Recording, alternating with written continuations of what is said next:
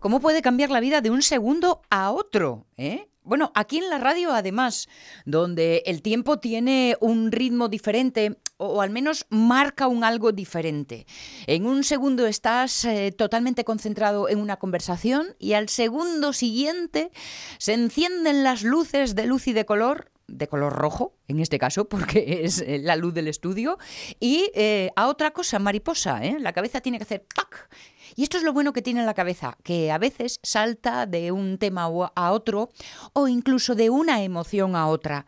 Porque, mm, fíjate, yo esta mañana, de esos días que despiertas así como, como atristallado, un poco murnia, ¿y quién me iba a decir a mí que iban a ser las noticias donde iba a encontrar la ilusión?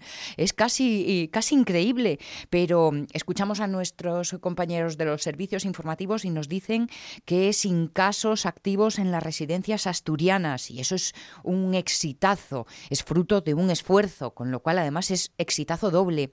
Abres la prensa y te das cuenta que los datos de Asturias hay muy poquitos al, eh, que se puedan eh, comparar, me refiero a los datos del coronavirus, claro, eh, y, como buenos, en cabeza de los buenos datos.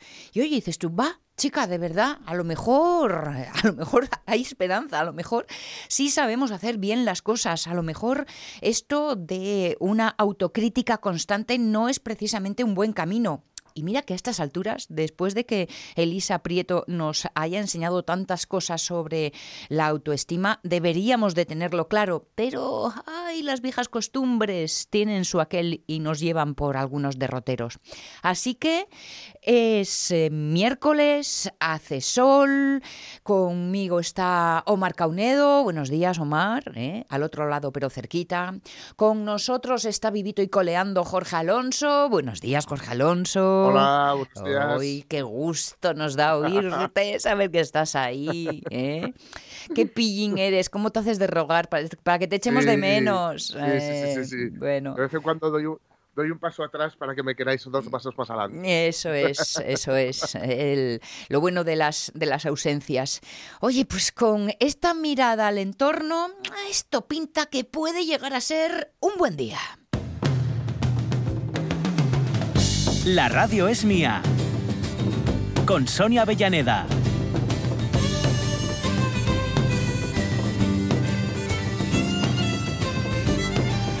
Ahora va y como ponen en los carteles de los bares, ahora llega alguien y lo fastidia, ¿no? Sí, sí, sí. Bueno, que por cierto, ahí eh, rula mucho por ahí una, una foto, un meme. Sí. Bueno, no es un meme en realidad, es una foto eh, que es una estadística que, bueno, nos la tomamos así un poco a, broma, una estadística que relaciona precisamente los bares con, la, con la baja incidencia o, con la ausencia ahora mismo del coronavirus en, en Asturias, porque encabezamos la estadística de quien más los frecuenta.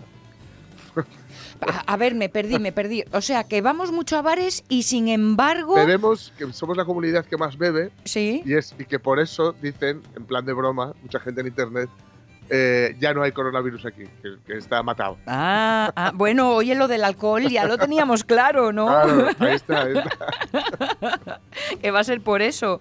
acordaos aquel consejo de lo de hacerse gárgaras. Sí, ¿eh? eso, es, Di tú que en el consejo acababan diciendo que había que escupir, pero bueno, oye, los detalles, tampoco vamos a ahondar en esos asuntos. En fin, así, así están las cosas esta mañana. Bueno, pues hay una cosa que em, esto del confinamiento, hablando del de eh, lado positivo eh, de las circunstancias y la vida, algo que hemos reaprendido en este confinamiento ha sido el placer que puede suponer darse un simple paseo, ¿eh? pero no para todos es tan fácil. Para un paciente de Parkinson, por ejemplo, pueden surgir en el paseo obstáculos allí donde no los hay. Es lo que se conoce como la congelación de la marcha, que se reanuda con un pequeño apoyo. Pues bien, para que estos pacientes también puedan disfrutar de un paseo al sol como los que nos eh, podemos eh, eh, encontrar ahora entre todos, para que tengan y ganen autonomía, surge Pauto. Y Pauto es un bastón que puede ofrecer apoyo extra. Para que nos cuente algunos detalles, estamos esta mañana con Marían García Prieto. Marían, buenos días, bienvenida. Hola, buenos días. Marian es la fundadora y CEO de una startup que se llama i4Life y que ha diseñado un bastón muy eh, especial, un bastón que se llama Pauto. ¿En qué consiste? Pues Pauto es un, bastón que con la apariencia de un bastón normal contiene, vamos a decir, un cerebro que, aporta pues el apoyo a los pacientes de Parkinson para desbloquearse de la marcha y además la conexión con sus eh, cuidadores o sus familiares, porque le mantiene geolocalizado y le permite, es como si fuera un botón de alarma, el botón de alarma de la Cruz Roja que tiene la gente mayor en casa, pero para salir a la calle. Ajá, está muy bien. ¿Por qué este bastón puede ayudar ante eso que decíamos se llama congelación de la marcha, que igual no está de más que expliquemos lo que es también, ¿eh? Sí, pues, pues lo contamos porque es, es uno de los síntomas más incapacitantes de los pacientes de Parkinson. Todos relacionamos Parkinson y ya empiezas a pensar en el temblor, ¿no? Cuando hablas con los pacientes que tienen Parkinson, eh, avanzado normalmente, pues el temblor no les importa o no les importa mucho, pero sí los episodios de congelación de la marcha. Lo que pasa es que es como si de repente su cerebro se olvidara de caminar. En realidad es exactamente eso. Cuando caminas, el movimiento, tú no, tú no vas pensando en caminar. Ya has aprendido cuando eras pequeña y sabes caminar. Y el, el, digamos que el cerebro lo controla de manera automática. Bien. En un momento determinado, esa parte del cerebro que sabe caminar se olvida de cómo se camina y los pies se quedan pegados al suelo y no sigue caminando. Entonces el paciente tiene que mm, ser consciente de lo que le está pasando y buscar un estímulo externo para reanudar la marcha. Pues algunos, por ejemplo, llevan una pelota, van siempre acompañados, claro, llevan una pelotita y al poner la pelotita en el suelo dan una patada a la pelota, que ya sería un movimiento voluntario, y consiguen reanudar la marcha. Pero bueno, alguien que tiene problemas de estabilidad, y bueno, que no tiene un caminar muy fluido, pues ponerle un obstáculo puede ser un peligro de, caída, ¿no? Entonces lo que hace Pauto es que con darle a un, botón del bastón, bueno, al único botón que tiene, porque es muy fácil de usar, aparecen en el suelo una línea verde, una línea láser y un punto. Entonces el paciente que se ha bloqueado da ese botón, que no tiene ningún problema en darlo, y aparece la línea en el suelo e intenta pisarla y al intentar pisarla sigue caminando. Y el efecto que vemos es que como tienen, saben que tienen esa seguridad de que se van a desbloquear en cualquier circunstancia, no se bloquean. Reduce mucho, porque gran parte del bloqueo viene del, del, estrés que te produce salir, salir, vaya, saber que sales a la calle, que puedes bloquearte y pasarte, pues como uno de nuestros usuarios que se pasó 35 minutos para cruzar un paso de peatones. Fíjate. Y estaba en, la acera, bloqueado, la gente entraba, salía, nadie le veía, o sea, bueno, no se fijaban, no se fijaban, claro.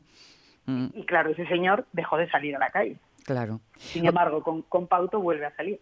Marian, lo de dame un punto de apoyo y mover el mundo se convierte en una gran realidad en este caso. ¿eh? pues sí, la verdad es que sí. ¿Cómo surgió para e for Life la idea de poner en marcha esta, eh, este dispositivo, esta solución? Sí, pues, pues al final eh, surgió eh, del contacto con neurólogos, con asociaciones y con pacientes. Empezamos a, trabajar en, una solución, una aplicación que también tenemos disponible, eh, descargable de, las tiendas de, aplicaciones móviles, que se llama i4Park, que sirve para hacer como un diario, de, un día a día de los síntomas que tienen los pacientes, para de cara de los pacientes de Parkinson, de cara a ir al neurólogo y llevarle tres hojas eh, o mandarle un PDF con, tres, con tres hojas donde se pone qué síntomas han tenido, cómo han tomado la medicación y demás, para hacer como más gráfico, eh, pues eso, cómo les está afectando en su día a día, en su día a día la enfermedad. Mm. Y a partir de ahí nos empezaron a contar otra necesidad. Jolín, pues lo que más nos preocupa es el tema de la congelación. Y entonces, bueno, empezamos a trabajar, bueno, pues llevamos muchas, muchas, muchas horas, muchas pruebas, muchos cambios, cambio hasta en el nombre, que siempre quiero decirlo porque me parece muy bonito. El, la empresa se llama i4Life y el bastón se llamaba i4Walk. i4, tal, igual que de caminar, ¿no? Sí, sí. Bueno, nos dimos cuenta de que ese nombre comercialmente, en España por lo menos, pues no, porque qué abuelito se iba a ir a la farmacia a comprar un i4 Walk. bueno, bueno, no te fríes. Era muy difícil. Sí, sí. Y entonces cambiamos el nombre a Pauto. Los pautos son seres mitológicos asturianos que te guían en los caminos. ¡Ah, qué chulo! Y es súper chulo, ¿verdad? Bueno, sí, te lo cuentas a alguien de fuera, igual no le hace tanta ilusión, pero bueno, no sé, parece que, que eso, que generemos algo aquí en Asturias, que sea pues un duendecillo que, que llevas en el bastón y que, y que se exporte al resto del mundo, pues es como una idea muy bonita, ¿no? Sí, sí, sí que lo es. Porque en i4Life, que es el nombre de vuestra empresa, de esta, eh, esta startup asturiana, os dedicáis precisamente a esto, a soluciones tecnológicas para personas que tengan eh, pues eh, todo tipo de enfermedades neurodegenerativas, ¿no? Este es el objetivo principal. Un, un poco más amplio que neurodegenerativo. Vale. Más bien para pacientes crónicos. Vale, vale. Lo, lo que tenemos, digamos, es desarrollada bueno, tenemos un know-how de un dispositivo que siempre exigimos que sea muy fácil de usar, porque va dirigido a gente mayor que le tiene un poco de miedo a la tecnología, tiene capacidad, pero bueno, mm. les da miedo. Entonces, un dispositivo fácil de usar, conectado siempre a una base de datos, y a, esa base de datos se puede conectar el cuidador, se puede conectar el médico, de manera que tengamos eh, al paciente, vamos a decir, vigilado pero libre. Bien, bien, bien, bien. Es un poco la idea. Un poco de, el, diario de a bordo, ¿no? De lo que van, pasando, van viviendo. Porque está muy bien lo de ese, el, GPS este incorporado que decías y que permite además eh, ese contacto con la familia, que no solo da seguridad al paseante, también da seguridad a los que se quedan en casa. Por supuesto, sí, sí, sí. Además, el, que se queda en casa en cualquier momento puede decir dónde está mm. esta persona y entonces puede entrar al ordenador y ver dónde está, bueno, controlar, por ejemplo, tiene una, una posibilidad de activar una zona segura, pues si tienes pues, un familiar que tiene pues a lo mejor un poco de, desorientación o puede en algún momento desorientarse, pues le pones una zona, pues le das un radio de 5 kilómetros o de 2 kilómetros alrededor de su casa si sale de eso hay algo raro. Entonces te manda un mensaje que te dice, este usuario ha salido de zona segura. ¿Y ¿dónde está? Pum, y vas a buscarlo. Bueno, la verdad es que tiene... Tiene muchas cosas. Lo más muchas cosas. Lo más interesante es que al paciente le parece, o sea, no se siente raro con el resto de sus amigos, vamos a decir, porque lleva un bastón normal. Sí. Y el cuidador de familia sí que gana la tranquilidad de saber que, bueno, pues que lo tiene controlado y más seguro. ¿no? Marian, en i4Life lleváis un par de añitos eh, trabajando y sin embargo el esfuerzo tiene su premio, no solo con servicios o con propuestas eh, interesantes como esta, sino que además, bueno, pues vais ganando premios, haciéndoos notar. Creo que estáis haciendo las maletas para iros a Silicon Valley. Pues sí. la verdad es que nos, nos ha fallado ahí que entró la COVID y mm. entonces el plan es un poco diferente, pero, pero no quiere decir que peor. Eh, en principio lo que ganamos el, el premio de, de, CaixaBank y nos, nos íbamos una semana a una formación, bueno, una, una, o sea, un sueño de formación a Silicon Valley. Como no podemos ir a Estados Unidos, entonces lo han cambiado y yo creo que es todavía mejor nos van a dar una formación online aquí un par de días con gente de España. Después tenemos, tres, no sé si son tres o cuatro días de formación también online con gente de Silicon Valley. No vamos a estar allí físicamente, pero sí conectados con ellos. Bien. Y luego nos vamos a Israel. Bueno. Israel es el, el paraíso de las startups. Con lo cual, o sea, nos, yo creo que todavía el premio es mayor del que nos habían dicho. No habéis salido mal con el cambio, ¿no, señor? No, no, no, no. ¿Dónde encontramos Pauto? Pues eh, Pauto lo tenemos ahora mismo a la venta en la, en la página web de i4Life. Vale. i4Life, que tenemos que teclear una I, un 4 y después Life, vida en inglés. ¿Vale? Eso es, con e, Life con F. Con F. Un poco complicado el nombre. Bueno, bueno. Pero bueno, si pones bastón para Parkinson en, en Google, te aparece, te aparece nuestra solución porque es la que hay ahora mismo, o sea, no, hay, no tenemos otras opciones en el mercado. Marían García Prieto, como fundadora y CEO de i for Life, gracias por atendernos, gracias por este, eh, este servicio, este apoyo, nunca, nunca mejor dicho. Oye, y que ese viaje virtual, entre comillas, salga estupendo y, disfrutéis y aprendáis mucho. Y aprendamos, ¿Eh? eso, es lo importante. Porque además nos hace sentirnos orgullosos del músculo inteligente asturiano que vaya demostrando lo, que sabemos hacer en, esta tierra. Marían, pues gracias por atendernos. Buen día. Gracias a vosotros, igual. Chao, chao. Qué idea tan interesante, ¿no, Jorge? muy chula.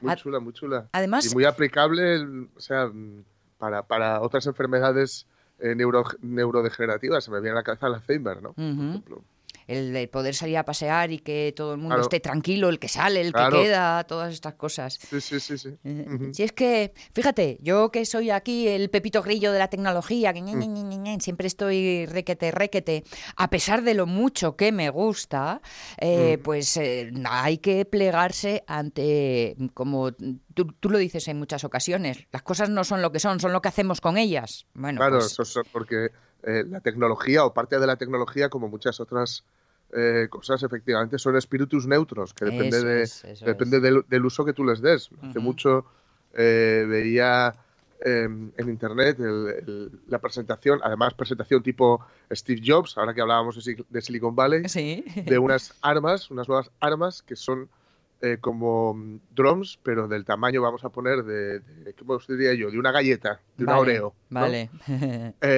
y que mm, lo que hacen es, una vez que escogen el objetivo, van contra él y, por ejemplo, y estallan, ¿no? Y entonces eh, te dan, por ejemplo, la cabeza y te, matan, ¿no? Y entonces lo que estaban y, pues, era planteando un ejército de eh, decenas de miles de estos entrando en una ciudad y, localizando a quienes había que cargarse. Claro, esa tecnología no tiene, no es un espíritu neutro. no hay espíritu neutro que vaya. Mira, me, entra así como, como hormigas que me suben por todo el cuerpo de unos nervios raros. ¿eh? Claro, claro, eso, ahí no hay espíritu neutro que valga, ¿no? Pero en el resto, en el común de la tecnología sí, ¿no? Como en, en esta y en cualquiera que haya ido realizando el ser humano. Granadas de mano voladoras y eligientes. Anda, que vamos guapos. En fin, las 10 y 24 minutos. Hoy vamos a estrenar una sección. Una sección en la que de alguna forma vamos a rescatar la mitad de la potencia de ese músculo inteligente del que hablábamos que eh, hasta ahora la historia había dejado en el tintero. Justo a las 3, Eva se marchó y adiós. Queda con Dios. Volvería a morder la manzana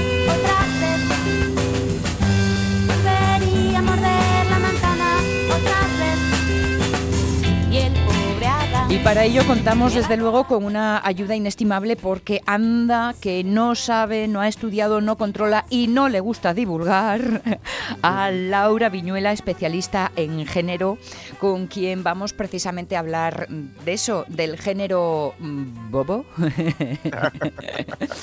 Lo de bobo entre comillas y sobre todo entre muchas interrogantes. Sí, sí, Es un poco como con esa expresión tan nuestra, ¿no? Es el género bobo. Sí. Laura Viñuela, ¿cómo estás? Buenos días. ¿Qué tal? Buenos días, ¿cómo estáis? Buenas. Bienvenida a esta tu casa, por lo menos durante este verano. ¿eh? Encantada, encantada. Ya era mi casa desde el otro lado, o sea que no te digo lo que me gusta a mí estar dentro. Genial, genial, nos hace sentirnos muy contentas. Eh, em, las mujeres o la mitad de la humanidad silenciada hasta el momento, bueno, o intentado silenciarse, porque eh, quienes de esto sabéis, vais viendo como hurgando, hurgando, va saliendo la realidad. Bueno, porque la realidad al final eh, eh, brilla por su, por, su propio poder, ¿no? Claro, claro, exactamente. Aquí las que las que nos dedicamos a esto, que al final somos las feministas, por mucho susto que le da a la gente la palabra todavía, eh, llevamos unas cuantas décadas ya rescatando rescatando mullerío, porque porque la pregunta del millón siempre es, a mujeres que no había, no están porque no había. Y, y, como las meigas, ¿no? A verlas claro que las hay, un mogollón. Así que así que en ello estamos, esa es la idea, es lo que os traigo y también un par de rescates eh, y de rescates musicales además, claro, que, que, mm. también hay otra de miedo tenemos con lo de la música.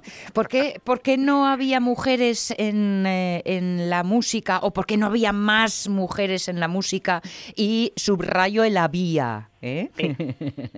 había, efectivamente.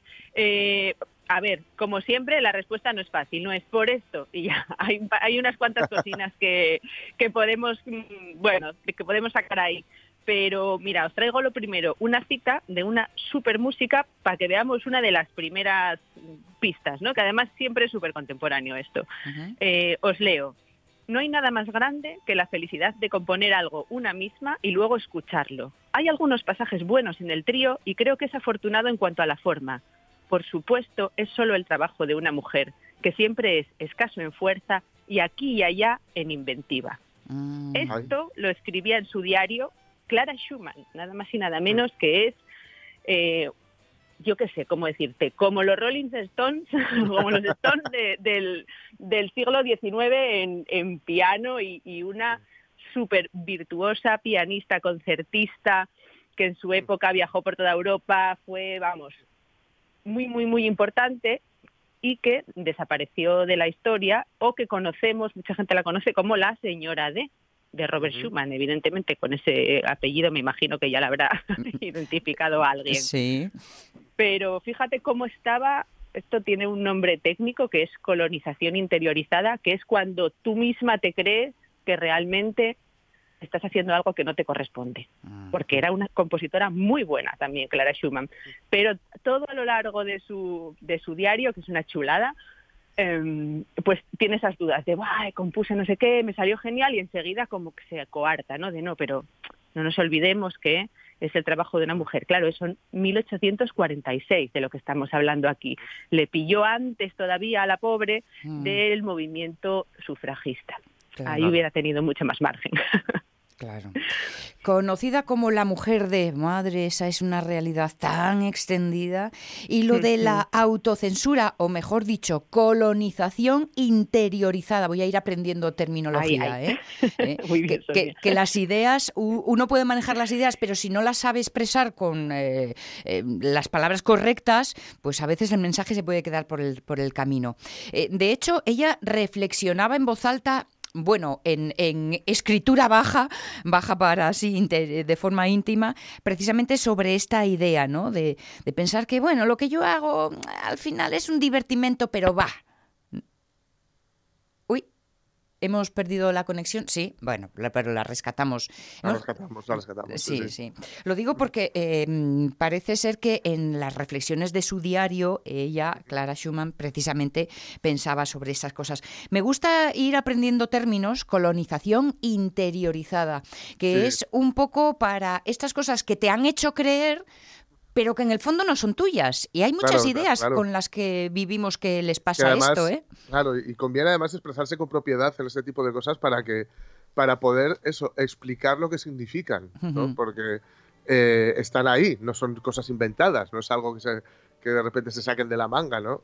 Y, y hay que ver en alguien como, como Clara Schumann que, que, bueno, efectivamente, como dice Laura, era una música excepcional y no solo eso, ahora nos contará que que además tenía, tenía digamos, otras facetas em, aún más, o que, le, o que le daban aún más brillo a su persona, y aún así, aún así, ni eso era capaz de romper eh, no ya voy a decir el techo del cristal, que es otra cosa, ¿no? Sí, sí, sí. Eh, Ese prejuicio. El, prejuicio propio, ¿no? Propio, la, la, colonización interior, Es decir, bueno, para ser una moza no está mal. ¿eh? y sin embargo, ay, lo y, que y decirlo una misma, ¿no?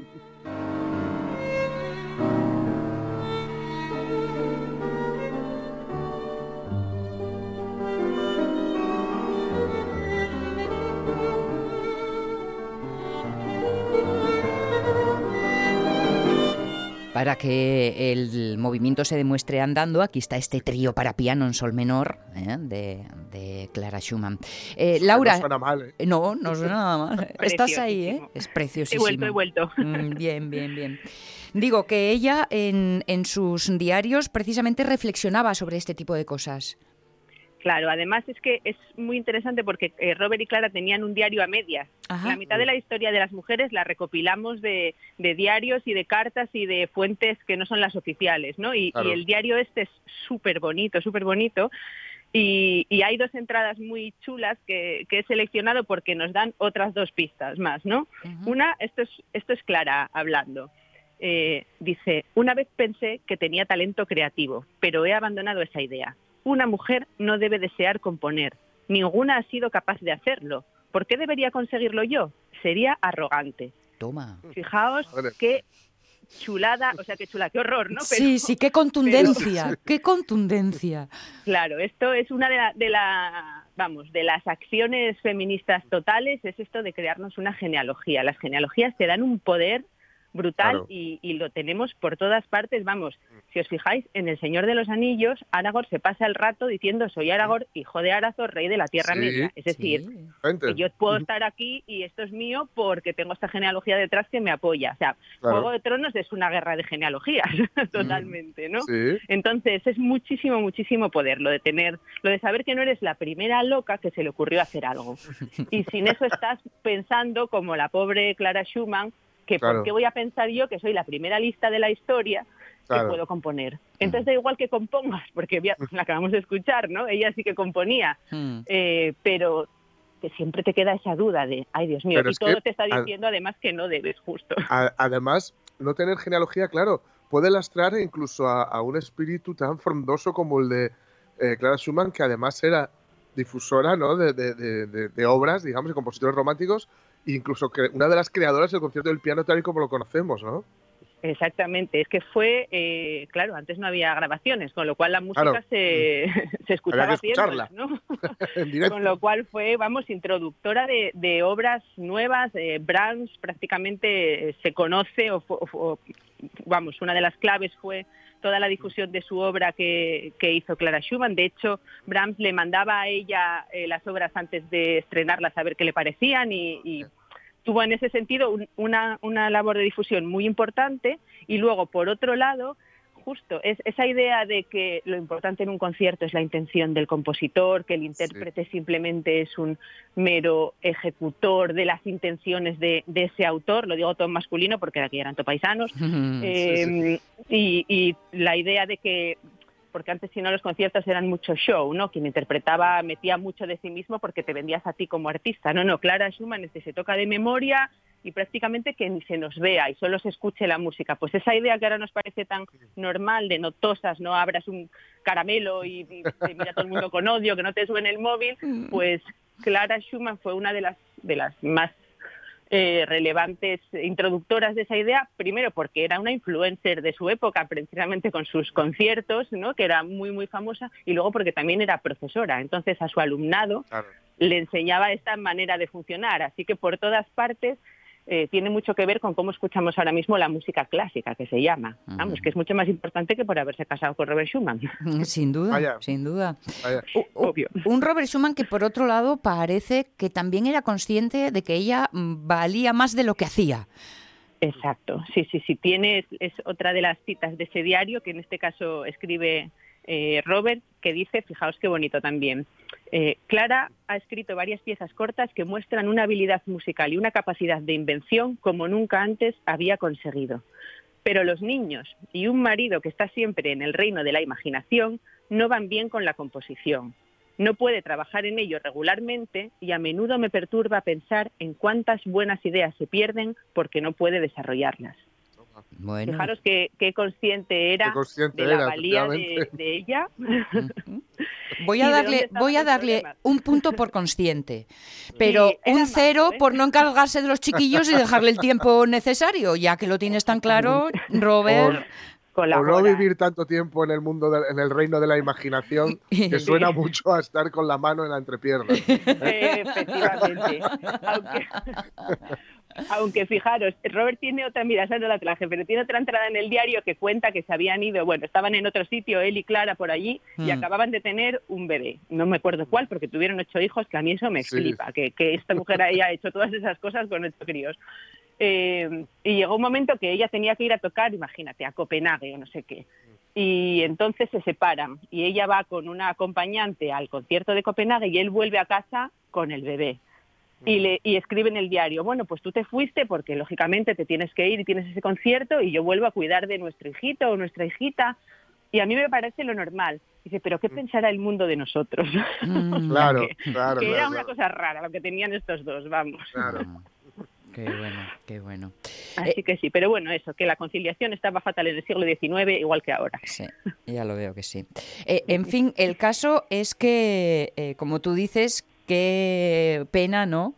Eh, que hubiera tenido tiempo a que le pillara ese meneo sufragista del que hablabas antes y que las cosas hubieran podido cambiar. Pero, en fin, oye, la vida, la vida llega cuando llega. Quien quizá sí vivió un poco más o, avanzando en el tiempo es otro nombre de los dos que hoy rescatas para nosotros. Clara Schumann era una de ellas y la otra mujer es Ethel Smith es Ethel Smith, que es otra tristemente desconocida, pero justo nació casi medio siglo más tarde que Clara Schumann. Claro. Fijaos aún así cómo estaba el percal todavía. ¿eh? Bueno, Ethel Smith tiene obra eh, sinfónica, tiene óperas, tiene un montón de, géneros musicales que no eran apropiados para las mujeres, por decirlo así. y, y, os voy a leer un trocito de una reseña de una de un concierto de una de sus óperas, de la obertura de una ópera, eh, que escribe George Bernard Shaw para que, para que veáis cómo estaba el percal, ¿eh? porque está muy bien, es un trozo muy cortito. Escribe él.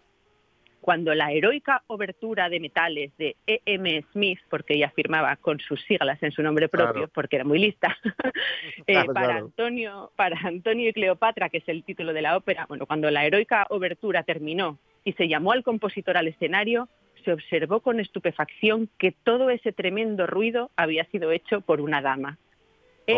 así tiene un montón ¿eh? de, reseñas de, que nadie se la esperaba, que, de pronto era, bueno, pues es Smith, ah, una obra, pues muy bien, compositor británico.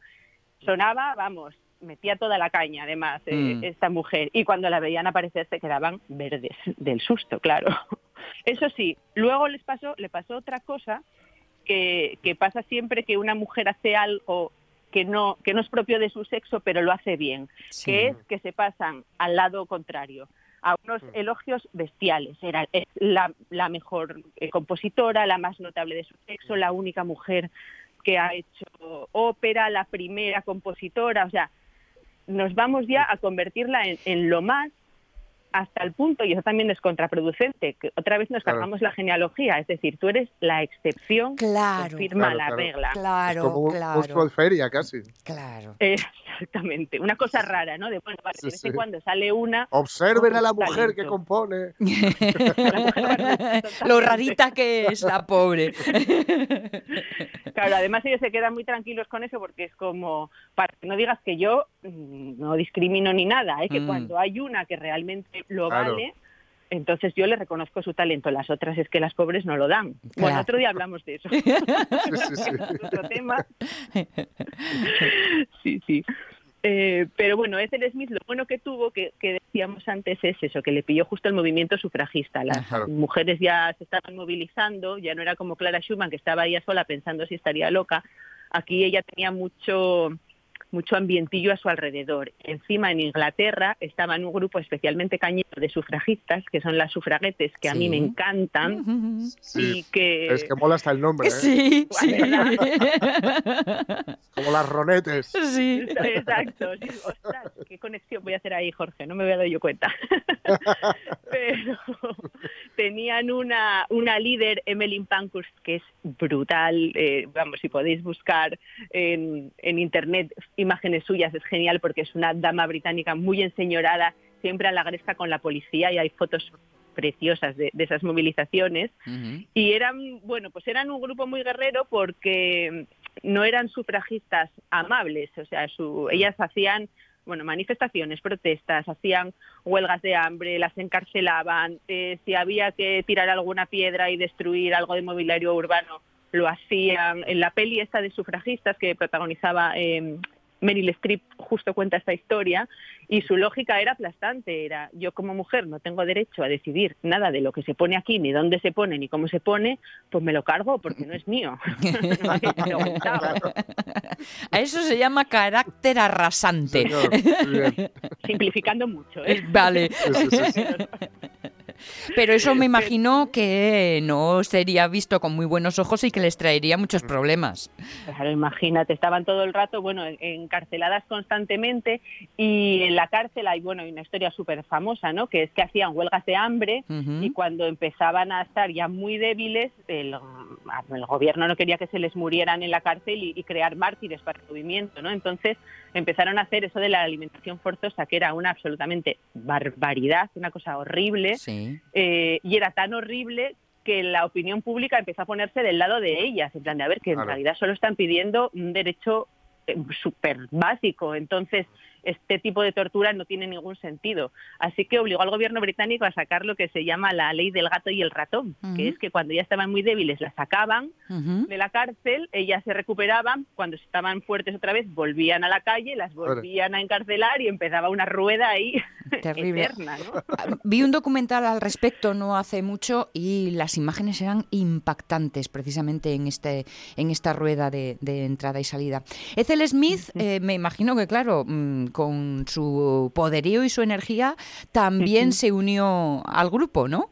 Sí, sí, además se unió eh, hasta tal punto que dijo, venga, pues dos años me meto en, en el movimiento, dejo la música y toda la actividad musical que tengo y lo dedico solamente al movimiento sufragista. Se hizo muy amiga además de, Emily Pankhurst, la, la, que dirigía estas sufragetes en la Unión Social y Política de Mujeres, que se llamaba su organización, eh, y estuvo incluso en, la prisión de Holloway un par de meses por romper una ventana de uno de los de los miembros del Parlamento británico que seguramente se lo merecería. Ventana, no ¿eh? está mal.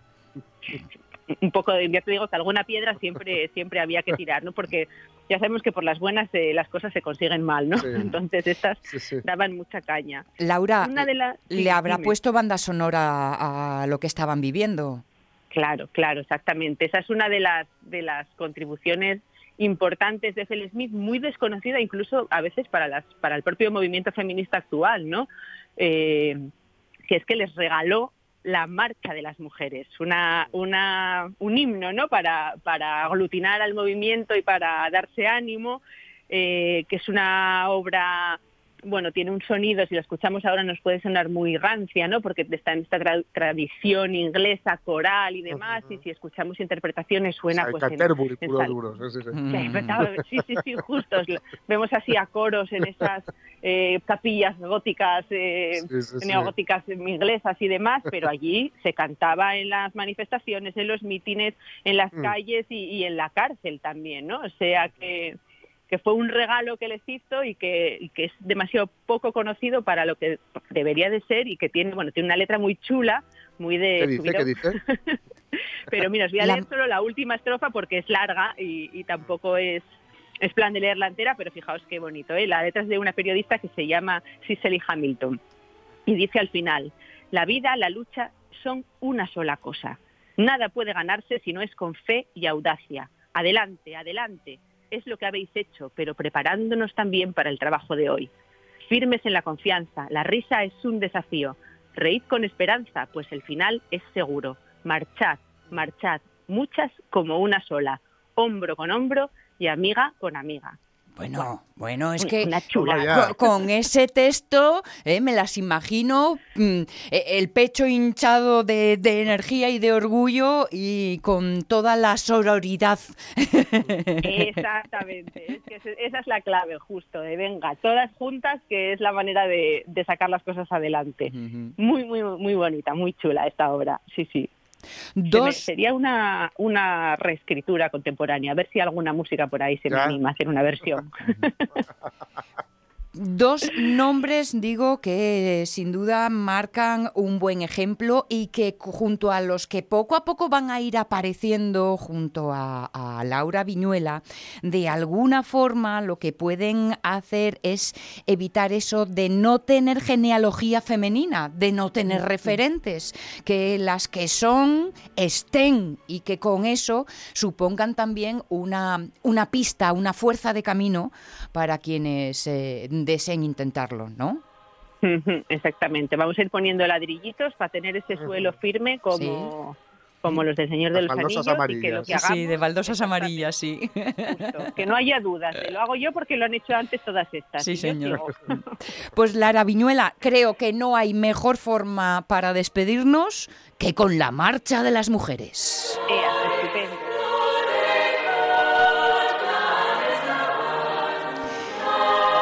Gracias por este tiempo, el de hoy y por todos eh, los miércoles que han de venir. Eso es, eso es. Eso, eso, no hay problema. Vamos a aprender. Para rato, ya veis. Vamos a aprender mucho contigo. Gracias, Laura. Un abrazote grande. chao. chao. chao.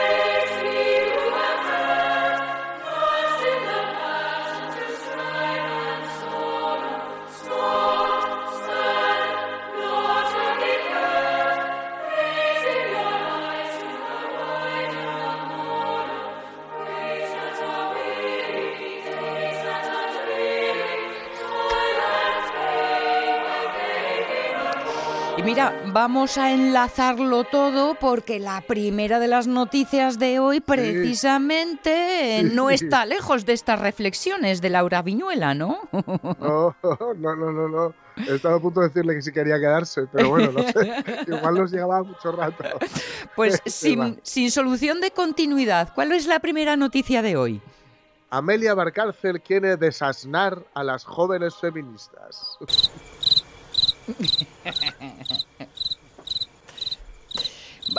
Unos segundos de reflexión eh, para metabolizar la frase. No, hay tanto cri, cri, nada que hayamos puesto un poquito de, atención con lo que ha ido sucediendo estas últimas dos semanas, bueno, más tiempo. Ya viene de, incluso tal vez del verano anterior, ¿no?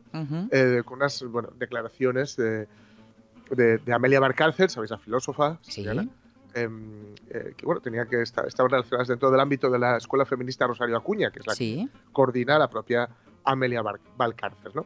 Eh, ha habido una, digamos, una polémica que no vamos a tratar tampoco mucho porque no es, no es el momento, sobre todo no, no, es el tiempo, tiempo literalmente, porque no hay tiempo, ni yo sé tampoco para ello, pero esto Laura nos lo explicaría muchísimo mejor, dentro del feminismo con el tema trans, ¿no? De las hmm. mujeres y los hombres trans, es decir, los transexuales. No travelos, no nada de esto, trans. Bien, bien. Bien, pues eh, fue el año pasado el tema central de la escuela feminista, ¿no? que estaba organizada, ya digo, por la propia Amelia. Las opiniones que se vertieron allí pues, generaron una controversia tremenda en los medios eh, feministas, bueno, en generalistas y LGTBI de España. ¿no? Uh Sega llegó incluso a recoger. Sega, sabéis que es la organización eh, la asociación ¿no? aquí local de, gays, lesbianas, bueno, en fin, eh, que llegó incluso a organizar una recogida de firmas en protesta a lo que consideraban contenidos transfobos. ¿no? Desde las páginas del país, la filósofa Amelia Valcárcel cuestionó el término transfobia como una forma encubierta de censura del debate sobre la identidad de género por una parte del movimiento eh, feminista y LGTB. Este año la polémica va a regresar. Básicamente ella decía que eh, las cuestiones de sexo y de género pues están mucho más ceñidas a la biología que a, la, fin, a otro tipo de, cuestiones y se aludía siempre a una especie de teoría queer, que tampoco es para entrar y que además no existe la teoría queer, porque hay mil tendencias, hay cosas muy locas y hay cosas no tan locas, ¿no? Em, en fin, eh, ella, bueno, ahora, ahora vuelve esta, la, Escuela Feminista de Rosario Cuña, su cita anual, em, ¿no? Sí, la cita anual con otros, con otros eh, objetivos o eh, contenidos. con otros contenidos y con, y con, otras formas, ¿no? Porque, bueno, las cosas están como están, entonces no se puede tampoco ir ahí, eh, no se puede estar presencialmente como se podía estar. Me imagino que ah, habrá también una serie de limitaciones de aforo, etcétera, ¿no? Claro, claro. Pero se, se, le extendió una invitación desde, digamos, otro ámbito del feminismo, ¿no? Otro ámbito del feminismo desde, bueno, digamos, un, sector, digamos, que no ven así, ¿no? la, la escuela, la, Asamblea Moza de Asturias, la AMA, pues no, ven así eh, digamos, esta cuestión trans. Entonces, eh, dice que las, ellas dicen la Escuela de Feminismo para Todas nace para abrir una especie de reflexión inclusivo que siga la estela del, 8M y apueste por una cultura de debate que permita superar las lógicas de confrontación y negación de derechos de la Escuela Rosario Acuña. Estarán, serán eh, debates online con Clara Serra, Cristina Garayzábal, eh, Miquel Bisé, Palomuría, bueno, una serie de nombres bastante potentes, ¿no? Eh, y se invitó a Amelia Barcárcer a las jornadas organizadas por este colectivo juvenil eh, asturiano, que podemos verlas el 8M, el chiringuito La Fuisaria, ahí lo vieron. Sí, sí, sí, sí, sí. Oye, está muy bien que inviten a Amelia, porque dicen, no estamos de acuerdo precisamente con tu planteamiento, vamos a hablar de ello. Esto lo explicó Hegel hace mucho. La tesis, la, antítesis y la, y la, y la síntesis, ¿no? Sí, sí, sí. Confrontar ideas, a ser posible, con respeto y a ser posible dentro de un marco, pues eso. Mm, y, teniendo claro, un, digamos, un objetivo común. Lo que pasa es que en ese objetivo común hay que intentar no dejar a nadie fuera, ¿no? Y ella, em, Amelia, digo, Amelia Valcárcel, ¿Aceptó? Yo, aceptó, sí, sí, diciendo, será un placer y un honor contribuir en la medida de nuestras fuerzas a vuestro desastre. No dudéis que nos emplearemos a fondo. No es tal vez el mejor modo de iniciar una conversación. Cordial, cordial no es, eso está claro. Como pone en Nordés, que es el, diario digital maravilloso, por cierto, en el que he sacado esta noticia, dice que el desastre, según la RAE, según la Real Academia de la Lengua, es hacer perder a alguien la rudeza o quitarle la rusticidad por medio de la enseñanza. Eh, parece un poquito, en fin, no sé, un poquito feo. Mientras sea un debate, en todo caso, un debate es un debate, y un debate no es un sermón desde las alturas. Creo que ha dicho bienaventurados los queseros. ¿Por qué precisamente los queseros? Hombre, no hay que tomarlo literalmente. Se refiere a todos los fabricantes de productos lácteos. Eso. Estaba pensando que si desasnar es eh, perder la rudeza, hombre, estas formas son un poco rudas, ¿no? Son bastante rudas y, y traen un... ¿Sabes? A mí sobre todo lo que me, me molesta un poco es ese aire de suficiencia académica, ¿no? De, venir de, exhibir los títulos, que los títulos bien merecidos son y el trabajo bien hecho está, pero no por ello se ha de, digamos, referirse al resto de, de quienes acompañan a esa marcha o de quienes están en esa misma lucha como asnos. ¿no? no, es, bonito, no es bonito. En fin, en fin. Oye, mira, mm, como estamos acercándonos a las 11, déjame que aligeremos un poquito, que nos pongamos un poco frívolos. Bueno, frívolos o no, porque buscar el amor también tiene su aquel, ¿no? Sí. Una mujer coloca una mesa de citas en un parque y consigue, atención, 36 encuentros en un solo día. ¡Ole ahí! 1, 2, 3, 4, 5, 6, 7, 8, 9, 10, 11, 12. Casi hasta 36. Serían citas muy rápidas en todo caso. Muy rápidas, es lo casi era esto de speed dating, ¿no? Las citas rápidas estas que se, que se hacen. Bueno, claro, Nueva York va regresando paulatinamente a la normalidad tras la crisis del coronavirus. Ojito, ojito a Nueva York que ha pegado, mm, que pegó súper fuerte. Y Estados Unidos está como está todavía, ¿eh? Pero bueno. Y una mujer pues decidió recuperar un poco el tiempo perdido durante el confinamiento y montó una mesa de citas, porque está guay además porque no utilizó Tinder ni ninguna de esas aplicaciones, sino que puso una mesa de citas en Fort Green Park, que es un pulmón verde en Brooklyn. No, todo es Central Park. Claro. es más. claro, y me gusta, como tú dices, un cara a cara. Eso es, ahí se puso Micaela Farrell, 24 añinos, residente en Bedford Stuyvesant, que se plantó durante la tarde del miércoles en pleno parque con una mesa, dos sillas, un bote de gel, de gel hidroalcohólico, por supuesto, y varios carteles escritos a manos en los que anunciaba que buscaba pareja. Vale. ¿No has, echado de menos las citas? Estoy tan segura de, ella, de ello como del infierno. Escribía los carteles donde pedía a los aspirantes, eso sí, mantener la distancia de seguridad, para eso estaba la mesa, y el uso de mascarilla, claro. Dice, me he dado cuenta de que no he tenido una cita en un año. Estoy tratando de compensar 54 fines de semana acudiendo a 54 hoy. Mm. Que eh, bueno, decía la, chavala, todo esto con mucho sentido del humor, evidentemente. ¿eh? Oye, de todas formas, eh, Micaela, esto no fue todo por la pandemia, ¿eh? Porque un año eh, tiene otra la tela. ¿eh? fueron cuatro meses. Exacto. Los otros ocho fue cosa tuya. Dice que eh, el reto era conseguir un encuentro, ¿no? digamos, hablar, llegar a hablar con 52 aspirantes, pero solo pudo conocer a, a 36. No está nada mal. A mí, eh, cuando estaba cuando estaba soltero e infeliz, no, no, no había, días, que no, había días que no te salía, ¿no? Fue realmente hermoso, recordó Farrell, que continúa siendo soltera, por cierto, después de esta experiencia. Me he pasado el día mirando a los ojos de alguien que no conoces. Mm. ¿Cuándo fue la última vez que hiciste eso? Es muy especial, dice. Eh, según Farrell, las citas duraron alrededor de dos minutinos cada una y no todos los que acudieron lo hacían buscando amor. Mm podría ser muchas cosas. Lo bueno es aprender sobre gente nueva. Es decir, ella lo montó un poco, como todo esto, como, como eh, cita, digamos, de carácter sentimental o con un fin incluso sexual, si queréis, pero en realidad la cosa era efectivamente, al no hacerlo a través de Tinder, Tinder ya sabes, aplicación está para ligar a través del móvil y demás, sino con una mesa en el parque, pues charlabas con 36 personas, charlabas a la cara con 36 personas en un momento en el que nos da mucho miedo todavía estar a la cara, el que aquí tiene muchas precauciones, pues cumpliendo con mm. esas medidas de seguridad, se puede hablar con 36 personas en una tarde. Y me gusta, me gusta mucho la idea de mirándose a los ojos. que mira tú por dónde lo de la mascarilla mm, va a acabar siendo una buena idea en algunos momentos. Sí, los ojos, además, mira, la, boca puede intentarlo, los ojos no lo consiguen, ¿eh? eh sí, señor. Sí, digo. Sí, señor. Así que eso, que no todas las citas además acaban como aquella con Meg Ryan. Oh. Claro, claro, lo olvidaba. Eres hombre. ¿Y eso qué quiere decir? Nada, solo que los hombres están seguros de que nunca les ha pasado a ellos, aunque algunas mujeres lo hayan simulado en algún momento. ¿No crees que notaría la diferencia? Hmm. No. Ah, tonterías. Oh, oh, oh, oh, oh, Dios.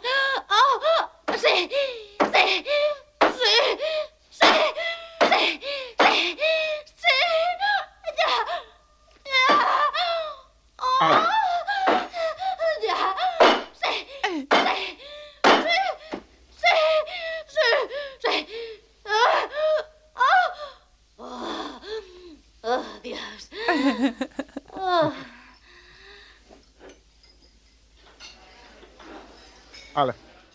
Yo también quiero desayunar lo mismo que me raya.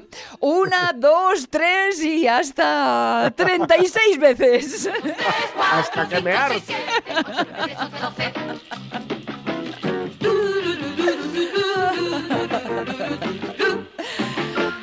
Barrio Sésamo, y vamos aprendiendo. Bueno, tenemos nuestras Fs históricas, pero luego les echamos un vistazo, iba a decir una mano, porque nos acercamos a las 11 de la mañana. Por cierto, que lo que también vamos a hacer después de las noticias es ir de compras, ¿eh? que de eso va hoy nuestra pregunta del Facebook, que no lo habíamos comentado.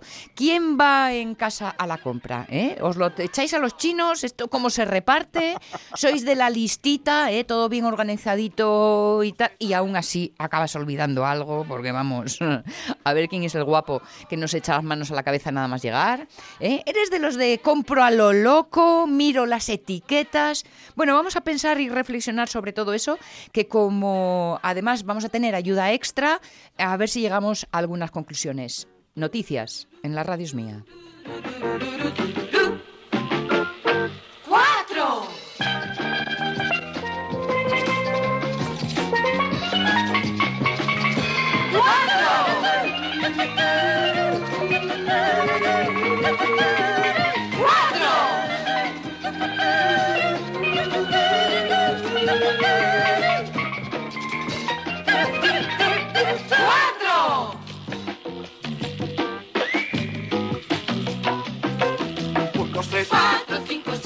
John Wayne, vedi il concerto, oh, oh, oh,